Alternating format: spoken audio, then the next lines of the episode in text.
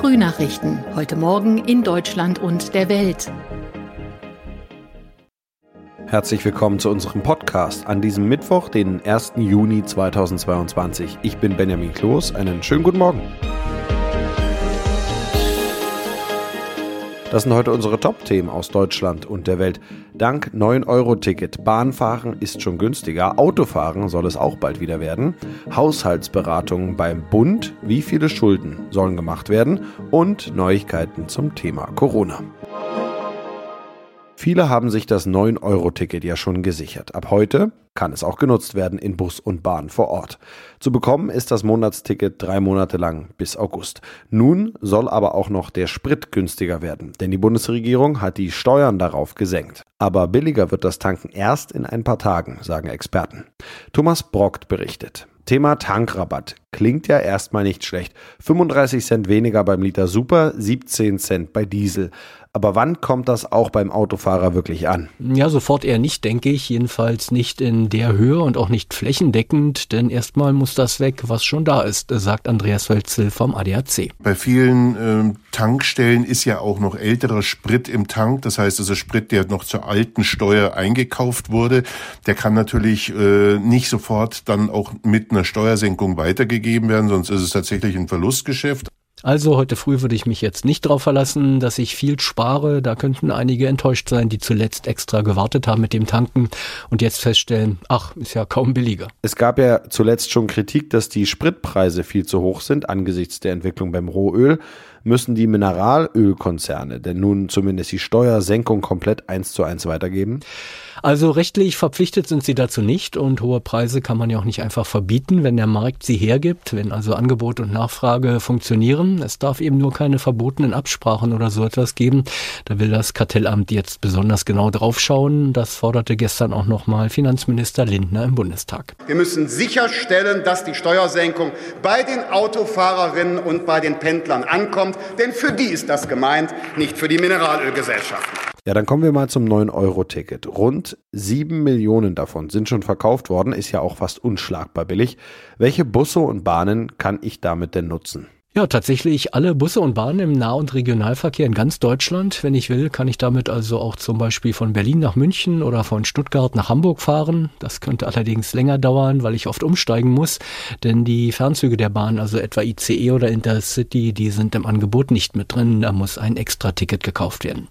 Aber sonst heißt es freie Fahrt einen ganzen Monat lang für neun Euro. Und bitte darauf achten, das Ticket gilt immer genau für die Kalendermonate Juni, Juli oder August, also nicht für irgendwelche Zeiträume zwischendurch. Ja, das könnte ja auch ziemlich voll werden auf einigen Strecken, oder? Ja, damit ist zu rechnen. Gerade da, wo sowieso schon viel los ist, in großen Städten etwa oder auf wichtigen Strecken in Urlaubsregionen, da könnte es eng werden. Die Bahn sieht sich aber gut vorbereitet, sagt Unternehmenssprecher Staus. Mit dem Start des 9-Euro-Tickets bieten wir jeden Tag etwa 250 zusätzliche Fahrten im Nahverkehr an und wir verstärken unser Personal einmal bei der Wartung und Reinigung der Züge, aber auch ähm, in den Servicebereichen, in den Bahnhöfen und beim Sicherheitspersonal. Ob das reicht, wird sich dann zeigen. Die erste große Bewährungsprobe steht ja auch schon an, denn vor uns liegt ja das lange Pfingstwochenende. Zweiter Tag der Haushaltsberatungen im Bundestag in Berlin. Und den nutzen Regierung und Opposition immer zur Generaldebatte. Dabei dürfte der Krieg in der Ukraine im Mittelpunkt stehen. Die Bundesregierung will im kommenden Jahr fast 140 Milliarden Euro neue Schulden machen, insgesamt rund 456 Milliarden Euro ausgeben. Thomas Thunfeld berichtet aus Berlin. Traditionell legt der Kanzler in der Generaldebatte vor. Etwa eine halbe Stunde wird Olaf Scholz heute hier in Berlin reden, seine Haltung zum Beispiel zur Lieferung schwerer Waffen an die Ukraine noch einmal erläutern, ebenso wie das Entlastung Entlastungspaket für die Bürger oder auch das 100 Milliarden Sonderprogramm für die Bundeswehr. Ihm antwortet mit Friedrich Merz unter anderem der Vorsitzende der größten Oppositionsfraktion im Bundestag und er dürfte vor allem kritisieren, dass die Regierung nicht schneller schwere Waffen an die Ukraine schickt. Bei der Einreise nach Deutschland wird ab heute kein 3G-Nachweis mehr verlangt. Vom 1. Juni an müssen Reiserückkehrer und andere Einreisende damit nicht mehr nachweisen, dass sie geimpft, genesen oder getestet sind. Tine Klimach berichtet aus Berlin. Der Sommer steht vor der Tür und dank der niedrigen Corona-Zahlen fallen nun auch die 3G-Regeln bei der Einreise weg, egal ob sie per Bus, Bahn oder Flugzeug erfolgt.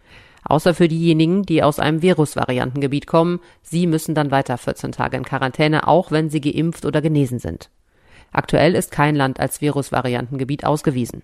Die geänderte Einreiseverordnung sieht außerdem vor, dass künftig alle von der WHO zugelassenen Impfstoffe bei einer Einreise anerkannt werden, nicht nur die von der EU. Und wir bleiben beim Thema Corona. Die wegen der Corona-Pandemie geltenden Sonderregeln zur Krankschreibung per Telefon oder E-Mail laufen heute aus. Wenn die Zahlen allerdings wieder steigen, könnte die Regelung wieder aktiviert werden. Kollege Jan-Henner Reitze weiß mehr. Dass jemand auf dem Weg zum Arzt oder in der Praxis andere mit Corona ansteckt oder die Gefahr, dass sich jemand eine Krankmeldung erschleicht, der eigentlich arbeiten könnte.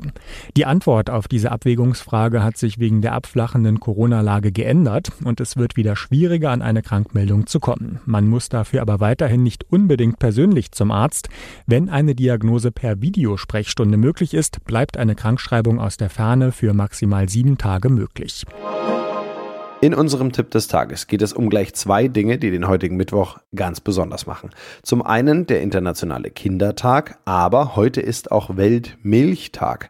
Und diese beiden Stichtage passen ja eigentlich ganz wunderbar zusammen. Denn wie gesund Milch für Kinder ist und wie viel Milch sie trinken sollten, das ist nicht ganz unumstritten. Thomas Bremser berichtet. Die Deutschen trinken so wenig Kuhmilch wie noch nie seit Statistikbeginn. Dabei wurde Milch ja jahrzehntelang angepriesen und hatte einen guten Ruf. Wie wichtig ist sie denn für Kinder? Das Deutsche Institut für Ernährungsforschung sagt klar, Kinder brauchen Milch. Gerade in Kuhmilch würden viele wichtige Nährstoffe stecken, wie Calcium, Zink, Jod, B-Vitamine und Proteine. Dieser Mix könne nicht eins zu eins ersetzt werden durch pflanzliche Alternativen wie Soja oder Mandelmilch. Und Kinder brauchen Calcium für ihr Wachstum und starke Knochen. Wer in der Kindheit zu wenig Knochenmasse bildet, hat später ein erhöhtes Risiko für Osteoporose.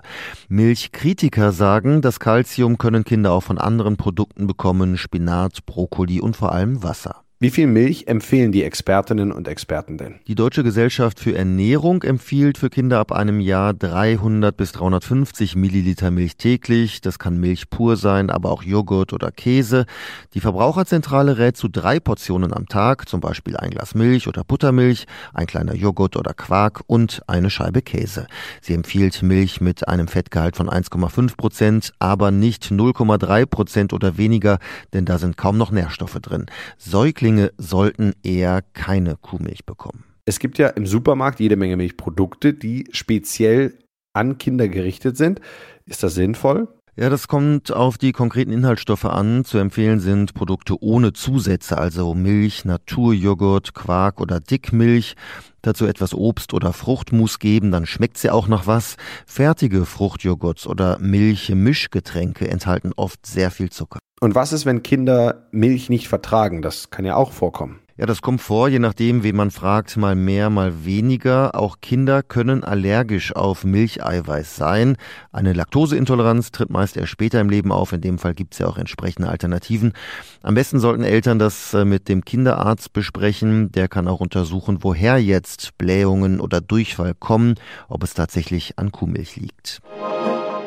Und das noch, wenn Königin Elisabeth II. in dieser Woche ihr 70. Thronjubiläum feiert, dann sorgt ein deutscher Koch für ihr königliches Wohlergehen. Stefan Pappert ist Royal Chef auf Schloss Windsor. Philipp Detlefs berichtet aus London. Bekommt die Queen also vor allem deutsche Küche im Schloss? Ja, nicht nur, aber da ist schon sehr viel Deutsches dabei inzwischen. Stefan Pappert kocht seit fünf Jahren für die Queen und er hat der königlichen Küche in Windsor so ein bisschen eine bayerische Note verpasst. Stichwort Knödel. Auf der Basis von Semmelknödel haben wir dann Tomaten, Mozzarella-Knödel, wir haben mal Spinatknödel da, wir haben mal gebratene Knödel, es gibt mal Knödelaufschnitt. Einfach deswegen ist es einfach zu essen, ist es weich. Denn auch das ist ja zu bedenken, die Queen ist inzwischen 96 Jahre alt, da muss es nicht mehr unbedingt das saftige, dicke Steak sein. Hat Ihre Majestät denn auch ein Lieblingsessen? Ja, das wollte ich natürlich auch unbedingt wissen, aber da scheint sich die Queen so neutral zu geben wie in politischen Fragen. Der Royal Chef sagt, ein Leibgericht hat die Königin nicht. Die Queen ist ganz normal, was jeder andere auch essen würde. Immerhin konnte ich ihm aber entlocken, welche Snacks sie so über den Tag verteilt isst und trinkt, damit sie gut bei Kräften bleibt. Säfte, Cookies, Bananenbrot, Apfelzimtbrei. Damit kriegt sie zwischen den Hauptmahlzeiten ihre wichtigen Kalorien. Und im Winter mit Münchner Stollen, der soll bei den Royals auch sehr beliebt sein. Ja, nun feiert die Queen diese Woche 70. Thronjubiläum. Kommt da besonders viel Arbeit auf Steffen Pappert und seine Kolleginnen und Kollegen zu? Ja, absolut. Er hat mir gesagt, er kommt sich manchmal eher vor wie ein Logistiker und nicht nur wie ein Koch. Denn was die Queen angeht, gibt es einerseits viel Planungsunsicherheit jetzt, weil sich ja immer erst spontan entscheidet, wo sie tatsächlich auch persönlich auftaucht. Und wenn sie von Windsor nach London fährt, dann müssen Pappert und sein Team dafür sorgen, dass sie dann auch Verpflegung in der Handtasche dabei hat. Außerdem erwartet die Königin viele Besucher auf dem Schloss in dieser Woche, darunter Prinz Harry mit Meghan und den Kindern aus den USA und ganz viele viele Tagesgäste, die einfach mal gratulieren wollen und dann vielleicht auch noch zum Essen bleiben. Also das wird eine anstrengende Woche für den Royal Chef. Das war's von mir. Ich bin Benjamin Kloß und wünsche Ihnen noch einen schönen Tag.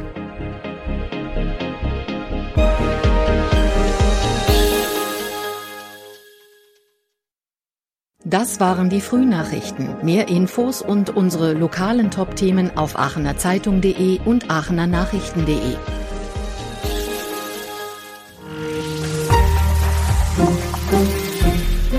Die Frühnachrichten sind ein Podcast aus dem Medienhaus Aachen.